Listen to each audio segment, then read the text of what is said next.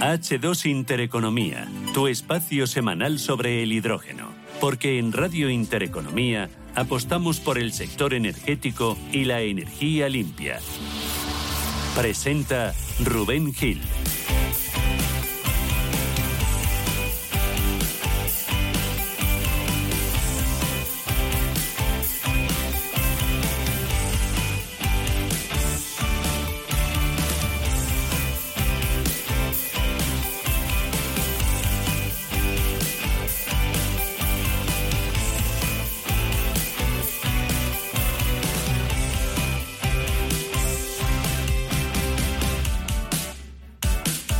11 y 27 minutos de la mañana, aquí estamos, decimonoveno programa de la temporada, del primer y el único programa de la radio española, dedicado única y exclusivamente al hidrógeno. En el capítulo de hoy, en el capítulo de este martes 8 de febrero nos vamos a ir hasta la localidad madrileña de Torrejón de Ardoz para hablar del uso del hidrógeno en el transporte de pasajeros. Lo vamos a hacer con el director de ingeniería de ALSA, que tiene funcionando por las calles de este municipio el primer autobús de hidrógeno de la Comunidad de Madrid.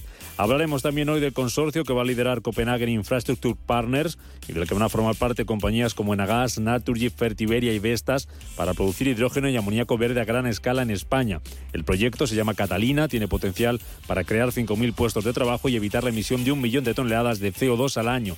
Una vez esté completamente implementado, este proyecto va a alcanzar los 5 gigavatios de energía eólica y solar fotovoltaica en Aragón, que va a abastecer a un electrolizador de 2 gigavatios, lo que podría producir suficiente hidrógeno para cubrir nada más y nada menos que el 30% de la demanda actual de hidrógeno en España. Y les vamos a contar también esta mañana un revolucionario invento de un grupo de ingenieros que puede acabar con el coche eléctrico de baterías. Empezamos como siempre con las noticias que nos deja esta semana el mundo del hidrógeno.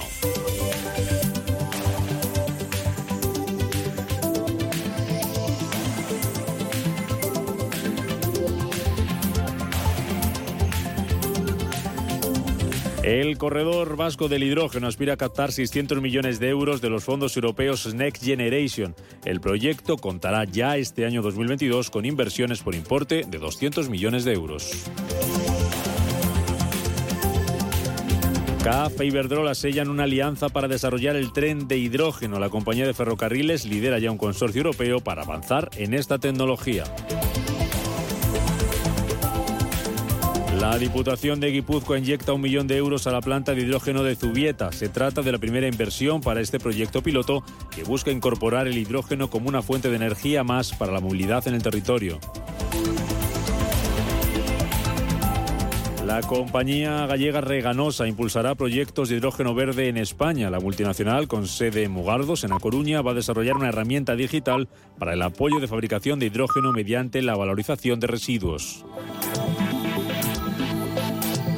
La compañía brasileña Cactus Energía va a destinar 5.000 millones de euros para producir hidrógeno verde. La empresa iniciará el año que viene, en 2023, la construcción de una planta que en pleno funcionamiento tendrá la capacidad para producir más de 15.700 toneladas al mes de hidrógeno verde a partir de energía solar del parque fotovoltaico Urucué y también de eólica offshore en alta mar. Y Alemania considera a España el país europeo con mayor potencial para producir hidrógeno verde a un coste competitivo. El país, Alemania, cifra su demanda de hidrógeno verde para 2050 en 630 teravatios, una cantidad que no podrá satisfacer con producción propia.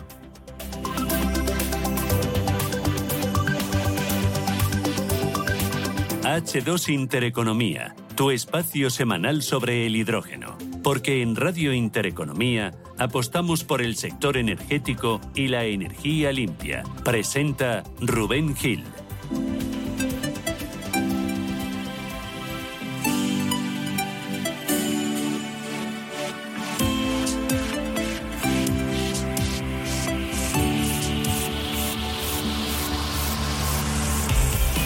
H2 Intereconomía con África Castro, responsable de desarrollo de negocio de H2B2. África, bienvenida, ¿cómo estás? Muy buenos días, una semana más.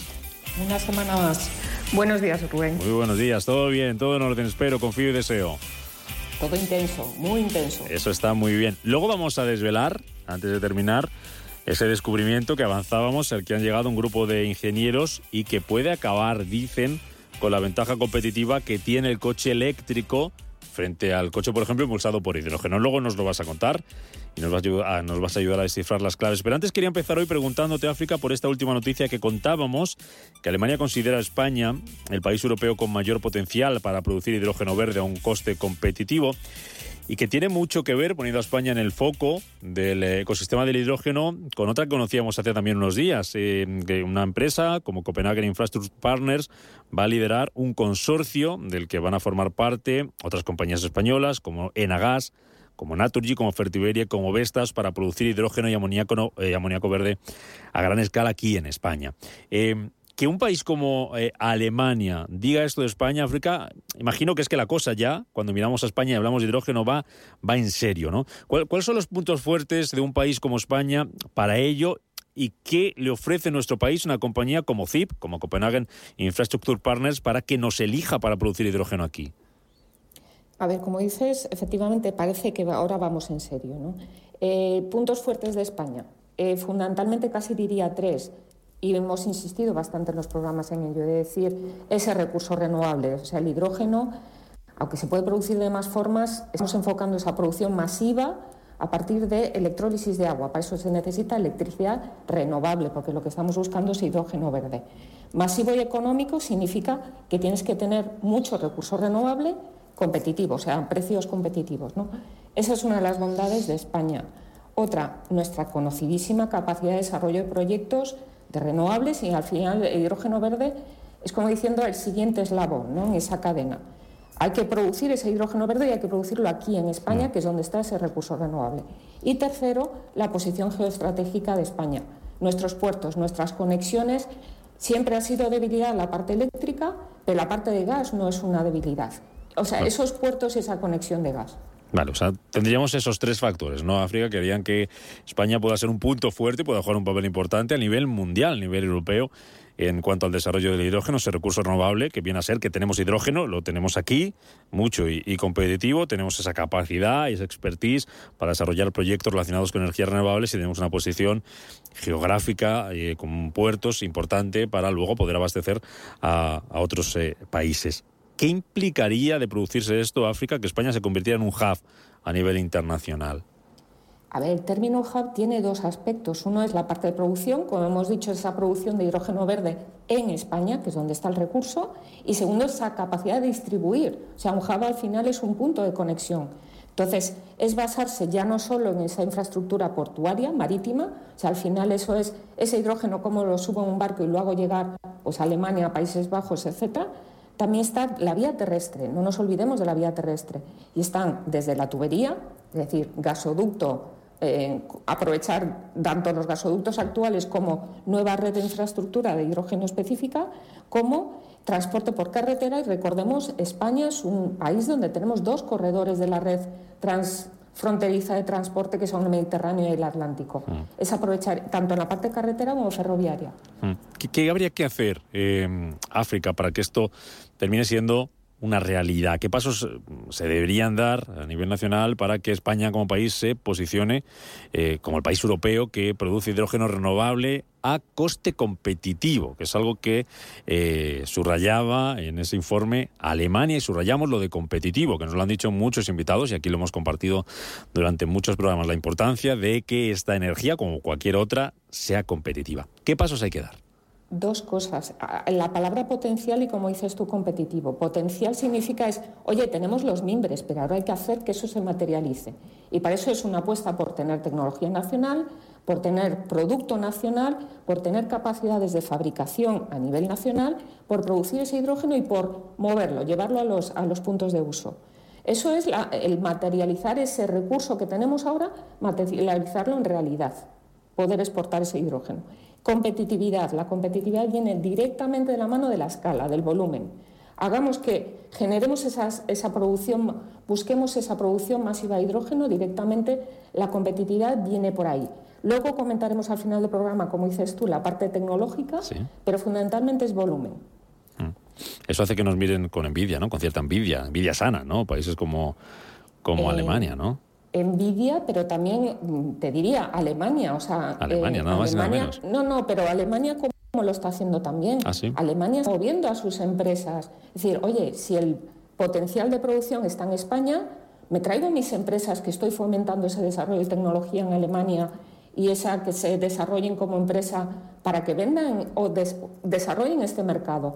Ojo, o sea, Alemania lo está haciendo bien, no lo hagamos mal nosotros. Y Alemania lo está haciendo trayéndose empresas alemanas a España o llevándoselas a Latinoamérica, que es un mercado natural para empresas españolas. Ese, ese desembarco, esa inversión son puestos de trabajo, ¿no?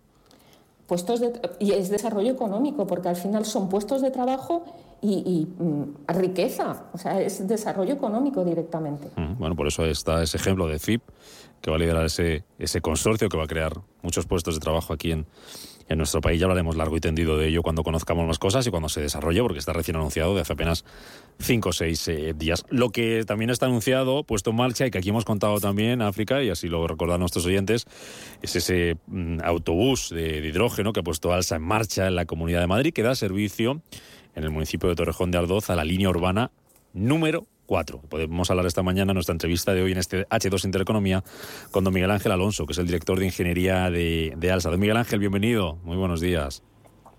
Hola, buenos días Rubén, encantado África. Y enhorabuena por ese, por ese proyecto que desde cuándo está en marcha, don Miguel Ángel. Pues mira, este proyecto, la verdad es que eh, hicimos ya pruebas desde el año pasado, eh, estuvimos todo el año haciendo pruebas con estos vehículos y esta línea empezó ya, se inauguró hace dos semanas y está ya en marcha este vehículo eh, circulando por las calles, en este caso de Torrejón, y con una, con una experiencia ya eh, consolidada después de un año probando esa, esa tecnología para, lógicamente, que no fuera un reto en esta introducción. Y ya lo que hicimos fue durante este tiempo, bueno, pues esa esa curva de aprendizaje, eh, acelerar su, su, paso cuanto antes y tener bueno pues mucha seguridad a la hora de, implantarlo a nivel de una línea regular. ¿Cómo surge eh, la idea, Miguel Ángel? ¿Cómo, le surge eh, la posibilidad de poner en marcha este autobús? Pues de una forma muy, muy, muy clara y muy sencilla. Nosotros desde ALSA, desde hace ya muchos años, estamos bueno pues siguiendo esta tecnología porque a nivel de nuestra compañía lo que nos importa en este caso, eh, aparte de ser pioneros en nuevas tecnologías para probarlas cuanto antes, es eh, que nos es, eh, bueno, pues como antes comentabais, algo que esperemos sea muy decisivo en nuestro futuro porque tenemos todas las tipologías de vehículos. Tenemos desde vehículos urbanos hasta vehículos de largo recorrido. Y el hidrógeno, precisamente, en el largo recorrido, cuando haga falta mucha autonomía, será uno de los elementos claves para poder transicionar a cero emisiones. para cero emisiones solamente hay dos soluciones, o baterías o pila de combustible. Los dos son soluciones eléctricas, pero en nuestro caso, como tipología de vehículo, nos interesa el hidrógeno por dos motivos. Esa autonomía y el tiempo de carga mucho más reducido que tiene frente a los vehículos eléctricos de baterías. Mm.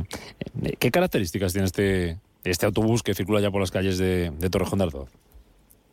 Pues mira, este autobús es un autobús eh, totalmente estándar en el sentido de que es un autobús eh, muy novedoso, pero que sí que mantiene, pues lógicamente, todas las comodidades y novedades que puede presentar un autobús urbano.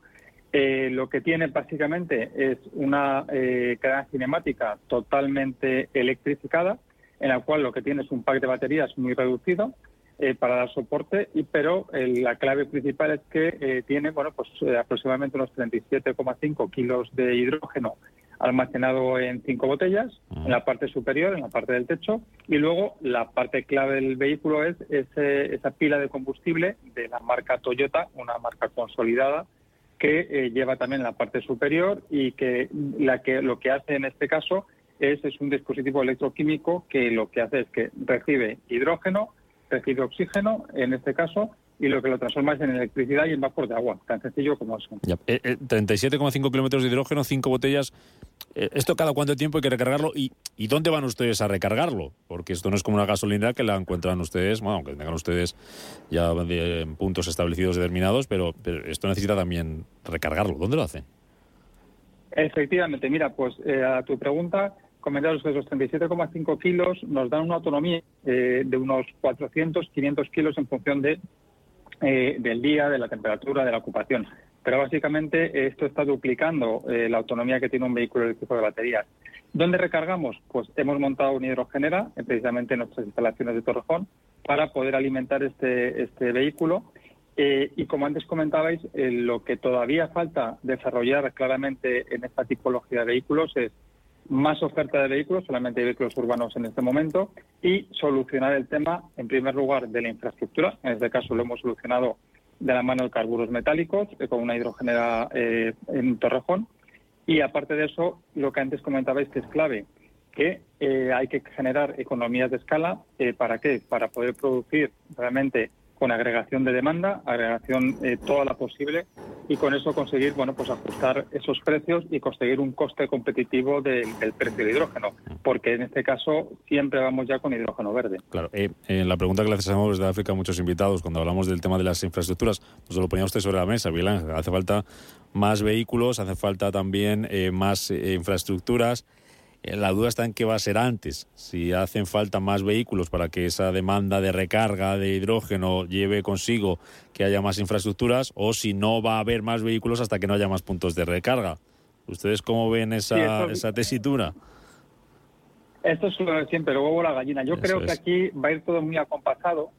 Eh, los fabricantes ya están desarrollando vehículos. Este vehículo que hemos incorporado eh, tiene una gran fiabilidad, está demostrado después de los, del año que llevamos trabajando con él, pero nosotros lo que tenemos es una gran esperanza en que esa hoja de ruta del hidrógeno, en este caso, que también viene eh, bueno pues condicionada eh, por ese PERTE de hidrógeno que desde el gobierno se ha aprobado, de alguna forma genere, en este caso, o acometa las inversiones necesarias y esas ayudas que necesita el sector para realmente generar un proyecto país que desarrolle simultáneamente toda la cadena de valor. nosotros pensamos que esto es clave y como operador, como taker final, lo que estamos y tenemos claro es que aquí tenemos que jugar un papel en el cual podamos, como hemos hecho aquí, tener el primer vehículo eh, operando en España en una línea regular y adicionalmente, pues lo que haremos será, pues desde nuestra modesta eh, presencia y que iremos aumentando la flota de momento de esa unidad,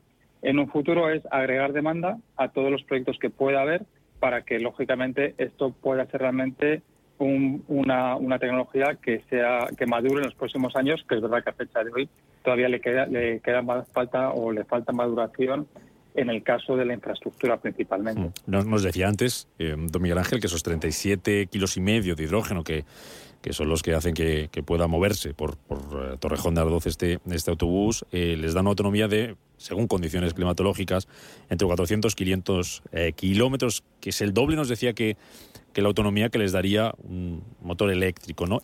El, coste, la comparación en cuanto a coste, ¿cuál sería? básicamente, ahora mismo ya dependería del precio del hidrógeno. Lo que sí es verdad que con esto conseguimos prácticamente afrontar una, una operación de dos días, dos días más o menos de operación, solamente que, habría que repostar si quisiéramos cada dos días o solamente la mitad del depósito eh, diariamente. Y con esto, bueno, pues es verdad que conseguimos en este caso, eh, bueno, pues eh, un tiempo de recarga mucho menor.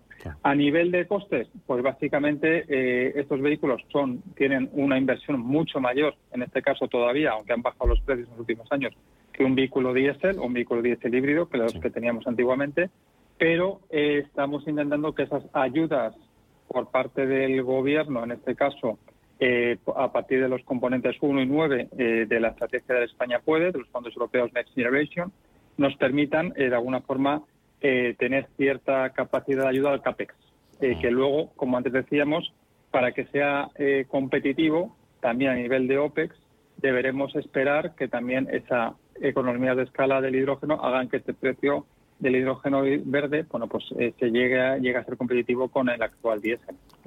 África, cuestiones para el director de ingeniería de ALSA. En la parte, hola Miguel Ángel, en la parte de precisamente del autobús, o sea, del sistema de tracción que lleva a bordo, tú lo comentabas ahora, el vehículo interurbano, o sea, estamos hablando de mayores autonomías, ¿qué retos desde tu punto de vista va a tener desde el punto de vista de integración de la pila de combustible, del almacenamiento, es decir, qué cosas tenemos que mejorar en la tecnología para que haya ese producto, ese autobús de largo recorrido. El autobús de largo recorrido eh, básicamente es un tema de, tiempo el que ya eh, se pueda eh, tener a disposición en el mercado. se ha empezado por el autobús urbano porque es un autobús mucho más controlable pero básicamente por lo que nosotros ya tenemos visto y la experiencia que, tenemos desde hace ya dos años con estos vehículos, es que la pila de combustible está madura.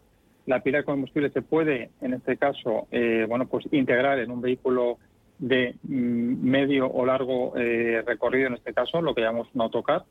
Y eh, como retos, es verdad que lo que tendremos que hacer es que se minimice al máximo el peso, en este caso, de los equipamientos. Hay que ajustar adecuadamente la carga de hidrógeno necesaria y la pila de combustible en tamaño, porque las, baterías, la verdad es que ahora mismo, para ponernos un ejemplo, lo que tiene este vehículo es un 10% nada más de baterías en comparación con un vehículo eléctrico de baterías. Mm. Con lo cual, eso ya está muy bien dimensionado. Y luego lo que tendremos que hacerlo es una, una, una instalación adecuada para que eh, sigamos teniendo las necesidades que tenemos en autocar, que sobre todo básicamente es el espacio eh, dentro del habitáculo, que eso va a estar seguro, y también el tema de eh, la bodega, que no perdamos lógicamente bodega para llevar los equipajes. Pero todo eso ya se está trabajando y ya hay vehículos que yo que estamos seguros que en breve tiempo veremos ya, empezaremos a ver circular por las carreteras. O sea que se plantean ustedes en Alsa, por ejemplo, Madrid-Gijón en un autobús de hidrógeno en un futuro. Esa será la, efectivamente, esa será la última fase, porque es verdad que, como bien decía África, es una integración, eh, estamos en, autobuses urbanos, pasaremos a autobuses metropolitanos o regionales y ese último paso efectivamente va a ser un Madrid-Gijón, que veremos cómo es la solución final, pero será una integración seguro eh, para pasar a vehículos cero emisiones y la cual estamos prácticamente convencidos de que irá de la mano del hidrógeno eh, de forma integral o parcial. Mm. ¿alguna cosita más? Sí, un poco. Ese, recordemos que esto se está haciendo desde la Comunidad de Madrid dentro de ese plan de modernización. Y, siempre hemos dicho que la movilidad te da ese escaparate, pero obviamente a opinión pública y demás el usuario, pero lo que hemos dicho también varias veces, es decir, tocar la tecnología. Tocar la tecnología por un lado, permisos o incluso el formar o cómo los usos que tienes que dar en la infraestructura. Y, mm, coincides con nosotros en esta visión como escaparate, ¿verdad? Absolutamente. Eh, nosotros pensamos que esto no es un tema claramente de postureo. Estamos convencidos de que hay que transicionar a, las cero, a cero emisiones y sobre todo en los grandes núcleos, en las grandes poblaciones. Y además decir, nosotros tenemos experiencia en estas pruebas que hemos hecho y en esta incorporación de este vehículo. Además, llevamos una ruta hecha en todas nuestras operaciones eh, probando el vehículo y hablando con nuestros clientes, que al final realmente es nuestro objetivo final, que nuestros clientes se sientan, en este caso, siempre eh, bueno pues con, confianza y con la mejor tecnología. Lo que hemos visto eh, son dos temas principales. Valoran mucho que sean vehículos de cero emisiones cada vez más. Eso hace unos años ni se contemplaba y ahora cuando se lo dices o lo publicitas están encantados. Y pero aparte de eso es que estos vehículos tienen otras otras ventajas. Esos vehículos como vehículo eléctrico que es, no emite ruidos. Eh, en este caso, tenemos un, es un vehículo silencioso 100%, que lógicamente dentro del habitáculo, pues eso aprecian mucho, por ejemplo, nuestros clientes. Cosas que, por ejemplo, cuando le enseñas también, y hemos hecho eh, estas pruebas y son conscientes de que lo que sale por el tubo de escape es vapor de agua y, entre comillas, se podría beber porque básicamente es condensación, eh, pues lógicamente entienden que es algo muy positivo eh, para la ciudad y nosotros, lógicamente, en ese, en esa, en ese objetivo es en el que nos movemos para eh, poder poco a poco y en función de nuestras posibilidades como empresa privada que somos, el poder acelerar esta transición. Mm, dos cositas muy rápidas por mi parte, don Miguel Ángel, antes de terminar y, despedirle. Eh, en, esta primera fase en la que están, viendo el resultado que está teniendo este primer autobús eh, de una línea urbana eh, impulsado por hidrógeno. Imagino que se han planteado ya tener alguno más en carretera, eh, circulando en estas líneas urbanas. ¿Cuánto faltaría para, para ese segundo? ¿Mucho, poco? Eso va, eso va a ser un tema prácticamente, va a, ir, va a venir de continuo. Nosotros cuando hemos hecho esta primera inversión es para continuar. Si es verdad que estamos en una fase en este momento que también estamos esperando que haya un poco más de visibilidad en cómo se van a estructurar esos fondos europeos de cara a las empresas eh, privadas que están a punto de salir esas convocatorias y también en este caso, bueno, pues tendrá que ir alineado. Tenemos un regulador, en este caso, eh, en el caso del consorcio, por ejemplo, en el cual tenemos que ir muy de la mano, pero básicamente cuando empezamos ya esta, esta transición, eh, básicamente esto ya no puede parar. Iremos, el ritmo lo irá marcando, bueno, pues lógicamente eh, lo que se genera alrededor de, ayudas o no, y, pero para nosotros esto es una decisión tomada y lo que haremos será siempre dentro de lo que es el tercio del vehículo, lo que es el coste eh, realmente de ciclo de vida, pues ir a intentar optimizar siempre que lógicamente buscando la máxima rentabilidad a cualquier tecnología que incluyamos y la seguridad y fiabilidad. Mm, y, la última, eh, hablamos de Alsa, hablamos con Alsa, eh, creo que son más de, pero corrígame si me equivoco, de Miguel Ángel, más de, más de 3.000 autobuses los que tienen ustedes de todo tipo circulando por, por, por España. Los tienen pues desde eh, este hidrógeno, tienen los de gasoil, serán eléctricos, imagino también. En esta estrategia que, que, nos ha comentado algo de, avanzar hacia una movilidad sostenible, hacia, esas eh, cero emisiones, ¿cómo, va a ser ese mix? Si podríamos utilizar el símil del mix energético de, los, de, la energía que va a utilizar el sus autobuses de aquí al año 2030 o dentro de 10, 15 años, por, por ejemplo. ¿Cómo va a ser ese mix, esa mezcla de, de, energías y qué peso va, cree que va a jugar el hidrógeno, que es pronto, es un poco bola de cristal?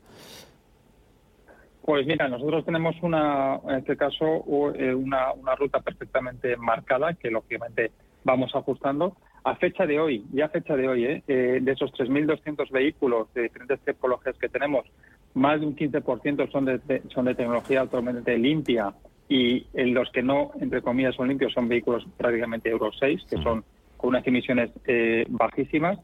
Y en ese sentido lo que iremos eh, en los próximos años, de una forma clara, es integrando siempre que podamos vehículos cero emisiones, sean de baterías o sean de pila de combustible, en este caso de hidrógeno. Nosotros ya estamos incorporando desde hace años exclusivamente vehículos híbridos a nuestras rutas urbanas y eh, lo que sí, en función de cómo se va desarrollando la oferta del mercado en cuanto a esta tipología de vehículos, que son los fabricantes los que nos tienen que dar esas soluciones de diferentes vehículos, iremos pasando automáticamente a vehículos limpios eh, o a vehículos eh, cero emisiones. Mm. Nosotros, nuestro compromiso, y eso así lo dijo nuestro consejero delegado, y tenemos ese compromiso desde National Express también, es que nosotros en 2035 todos nuestros vehículos urbanos serán, en este caso, cero emisiones. Con lo cual, esto es la primera piedra. Ya hemos, como bien dices, vehículos de baterías ya. Y eh, la segunda parte, en función del desarrollo de, lo que es la hoja de ruta del hidrógeno, irá acompañándonos en esta ruta hacia, hacia el 2035, 2040 y 2050, que tenemos que dar una descarbonización completa del transporte. Pues los primeros pasos están dados, solamente falta ya coger marcha, coger carrerilla y, seguir avanzando. Y ha sido un placer que nos lo haya contado aquí en este espacio, aquí en Radio Intereconomía, en Capital Intereconomía, en esta ventanita que abrimos todos los martes para el, para el hidrógeno, H2 Intereconomía. Don Miguel Ángel pues- Alonso, director de Ingeniería de Alsa, un placer de verdad. Hasta cuando usted quiera. Un placer y muchas gracias por la invitación. Gracias, don Miguel Ángel.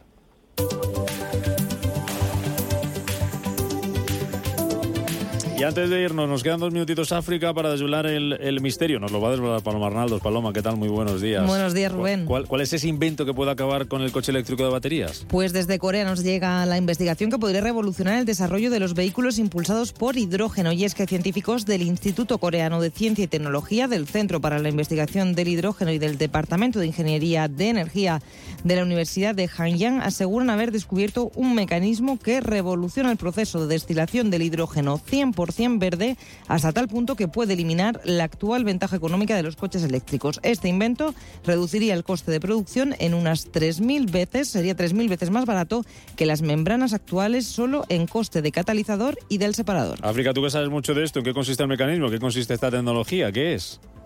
Si me permites, em, tecnologías maduras ahora mismo de producción de hidrógeno por electrólisis de agua hay dos, tecnología alcalina y la polimérica OPEM. La alcalina lo que utiliza al final es un líquido donde producimos esa reacción de dividir el agua en hidrógeno y oxígeno. Y ese líquido, digamos, tiene unas ciertas propiedades que lo hace corrosivo, etcétera, con lo cual es una se pretende, aunque esta es la tecnología madura, se pretende mm, mejorar prestaciones y evitar estos problemas, por decirlo así. La otra tecnología comercial, como hemos dicho, es la polimérica, lo que usa es una membrana, como este caso que hemos nombrado en el artículo, es una membrana pero en medio ácido. Eso hace que para que pueda resistirlo los, los minerales que tenemos que usar son metales nobles. Entonces eso significa que los, aunque las prestaciones son muy buenas, los costes son elevados. Hmm. Entonces, una, estas son las dos tecnologías que ahora mismo todos los proyectos que estamos hablando se basan en estas dos. Vale. otro día lo contamos que me dice Miguel Barderas, que no hay tiempo. Esto está bien porque nos vamos quedando cortos y eso es que hay muchas cosas que contar. Contamos un poquito más de esta tecnología la semana que viene y más cosas. ¿Te parece, África? Cuídate mucho. Gracias y perdona, gracias, un placer. Adiós, África.